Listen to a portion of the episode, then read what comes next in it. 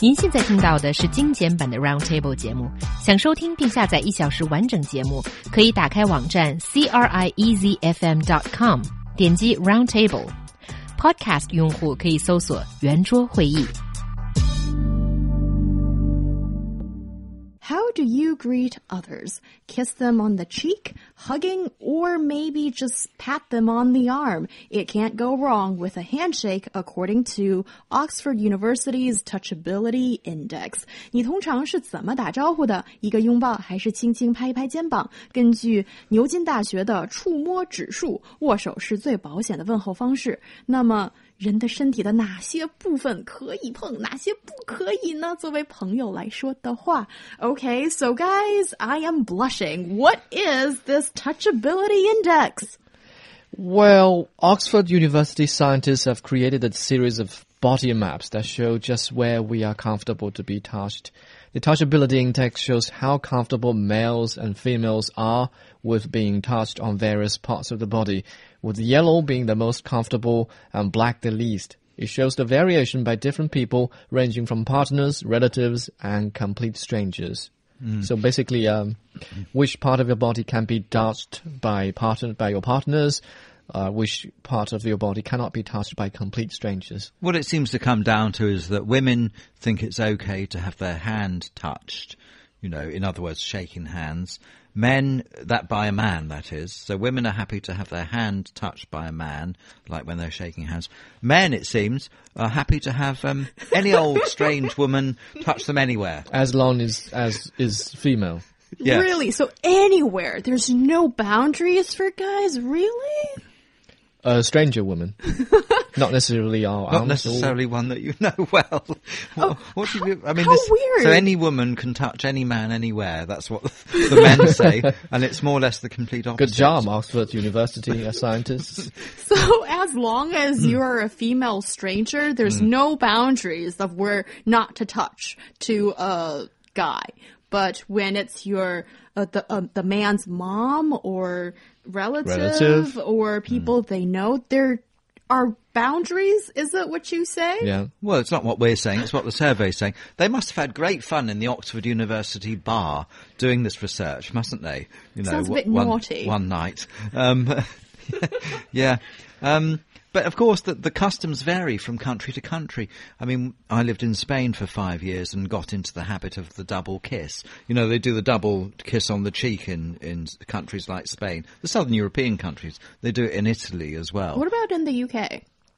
Well, the, the double kiss, it, to some extent, has come in a little bit to the UK, but it tends to be the double air kiss. And this is ones that you especially see in an exaggerated form when there's a new film premiere, for example, in central London in Leicester Square.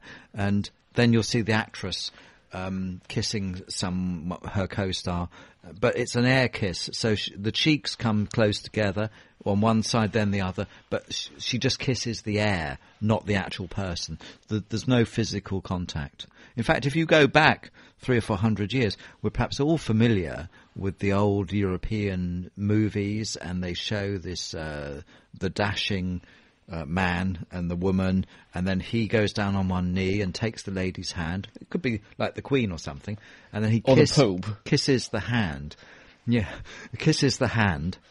But do you know, a real gentleman would never make physical contact in that situation. Again, that was the origin of the air kiss, which is now seen among actresses. But generally in the UK, uh, it's just a, a, a handshake.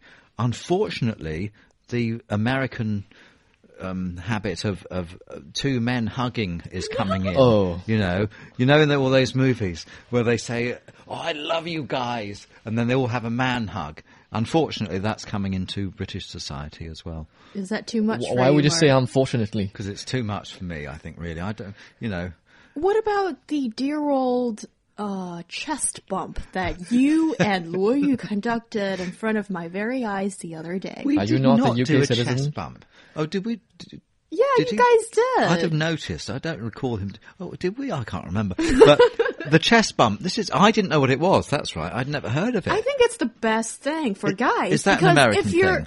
I don't know because maybe because if you're actually embracing each other and Yeah. you know hugging each other, no matter how masculine your voice is, you know, like I love you, um, buddy. Okay, okay, that's the best I can do. That's pretty and good, actually. Um, calling me manly. Okay, that's not good. But anyway, so basically mm. when two guys do that, I mean, mm. it's just a bit much, even for my standards. But if you two just do a chest bump, it's just just only an instant touch of the It's- chest. It's stupid. Mm-hmm. I mean, what Yeah. I what I quite like doing because you know the more I see what people do with their hands and how people don't wash their hands when they've been to the toilet, for example. Oh, Ew. that's the the less topic I, again. the less I want to shake hands with anyone, to be honest.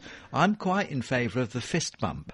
You know the one? Okay, that's really American too, right? I, I, think that's quite a good one. Or taking it further, perhaps slightly too far, is the old traditional Chinese one where you shake hands with yourself instead of touching the other person. Oh, it's called zuoyi. Oh, zuoyi. You, you okay. take, you make a fist with you. You hold your hand up in front of your chest one hand and make a fist and then grip it with the palm of the other hand and then shake it and make sure the other person is reciprocating. Otherwise, you just look bad.